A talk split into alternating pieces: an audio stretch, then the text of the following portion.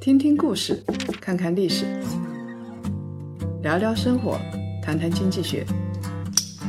欢迎大家收听《谈谈》，大家好，我是叶檀。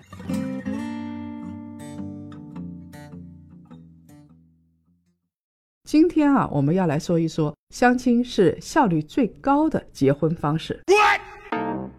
年轻人只要有假期跟父母在一起啊，就是各种被催婚。我有一个同事跟我说，他大年初二晚上就回来了，原因就是父母逼婚，实在是受不了。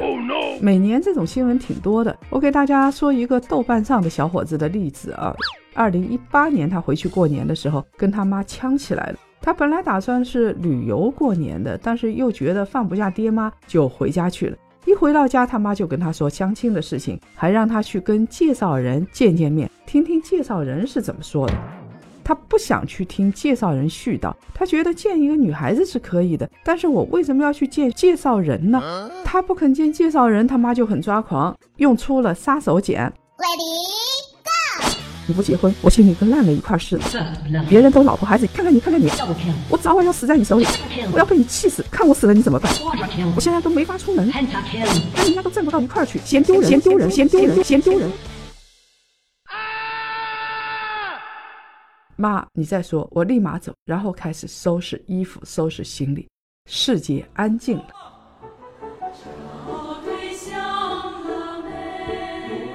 网上有首歌叫做《春节自救指南》，大家可以去听一听。我完全能够了解那个小伙子的感受，我也了解他妈的感受。这个小伙子做的一定是对的吗？不想相亲的娃，我劝你一句，用不着这么激烈的反抗。不想相亲呢，您就少回家。想要结婚生娃的话，也不妨去相亲。相亲是一种比较靠谱的办法。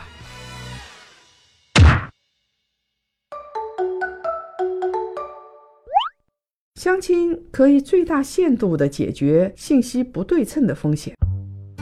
效率最高的就是熟人介绍线下相亲，大家目标单一，信息筛选成本是最低的。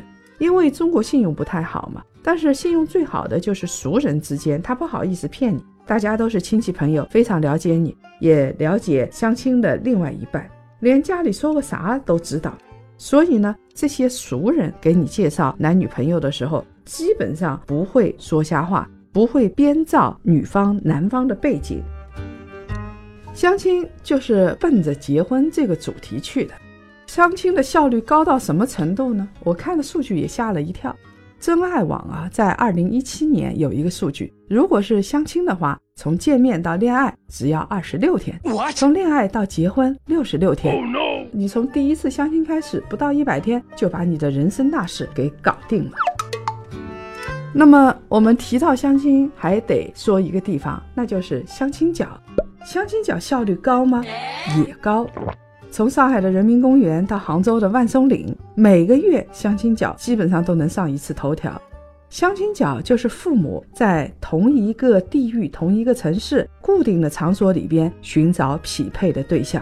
一到周末，公园里边里里外外挤满了人，路两旁一字摆着遮阳伞，伞上呢挂着各种各样的征婚信息，伞下面还坐着征婚的父母。他们头发花白，满脸疲惫，双眼还充满了渴望，闪闪发光。有人单独坐着，有些父母凑在一起讨论谁家小孩好，谁家小孩不好。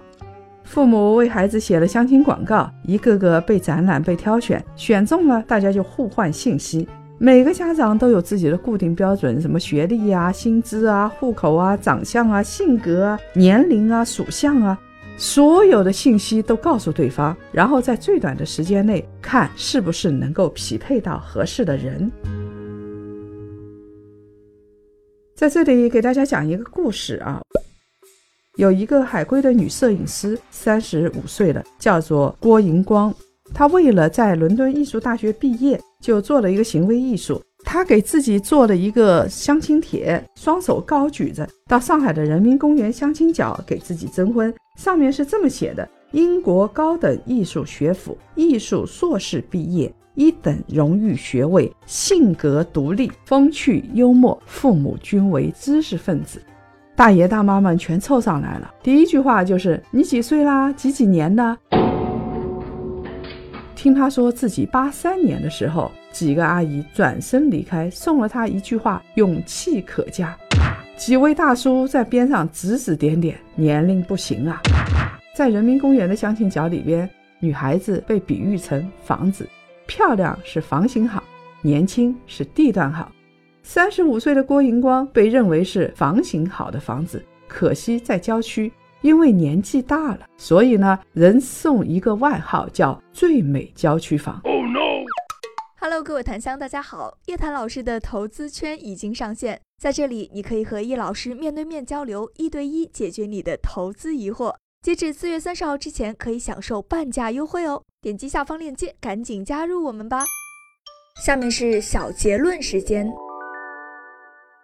相亲角就是人才市场，明码标价的婚姻就是这么直接和现实。你如果去相亲市场，就是要做好心理准备。相亲就是为了解决信息不对称，为了解决不可控的风险。生活成本高的时候，一个人无法生活。现在呢，要实现一加一等于二。古代呢，是为了解决生活成本高，女孩子一个人没有办法养活自己的问题。现在呢，是要解决一加一等于二的问题，两个人在一起合伙过日子。